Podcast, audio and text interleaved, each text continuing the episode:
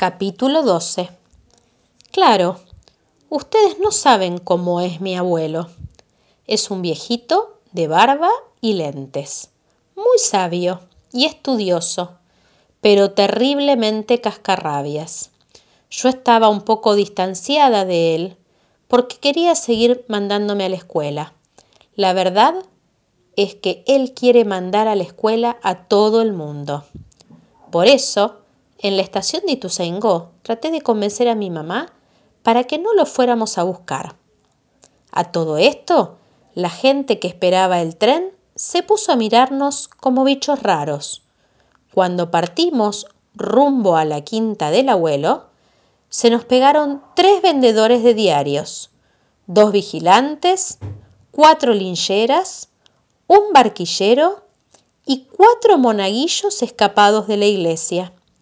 Llegamos por fin a la quinta del abuelo, bastante embarrados, rasguñados por las ortigas y picados por los mosquitos, porque la quinta queda por donde el diablo perdió el poncho. Con decirles que el comisario la hizo upa a mi tía Clodomira para pasar un charco. El abuelo estaba durmiendo como un angelito. Tratamos de despertarlo pero no había caso. Se tapaba con la almohada y se encasquetaba el gorro hasta las orejas. Mi mamá lo alzó y lo vistió. Y el abuelo, medio dormido, rezongaba y pataleaba de lo lindo. Cuando estuvo vestido y con la cara lavada, preguntó qué significaba ese atropello, que no era día de clase, y que patatín y patatán le explicábamos que íbamos a buscarlo para que formara parte de una gloriosa expedición. Y entonces el abuelo se entusiasmó. Fue a abrir un baúl lleno de telarañas y sacó un casco de explorador, una escopeta de corchito, una red de cazar mariposas, una brújula, un revólver de cebita y un espadín de lata.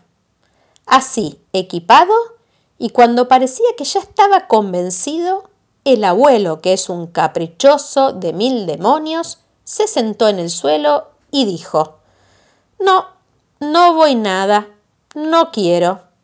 Entonces, para convencerlo, le dije, Abuelo, tiene que venir para decir el discurso oficial cuando encontremos a Dailan Kifki. Como a él le encantaban los discursos, los guardapolvos, los pizarrones, los herbarios y todas esas cosas, aceptó entusiasmado siempre y cuando cantáramos la marcha de San Lorenzo, cosa que hicimos de bastante mala gana, ya que estábamos afónicos de tanta charla, baile, trámite, viaje en ómnibus, viaje en tren, discusiones, etc. En fin, con el abuelo a la cabeza y cantando la marcha de San Lorenzo, atravesamos charcos, cunetas, alambrados y pantanos, hasta llegar a un rancho en pleno descampado, donde había un cartel lleno de faltas de ortografía que decía Sindicato de Remontadores de barriletes. Por fin.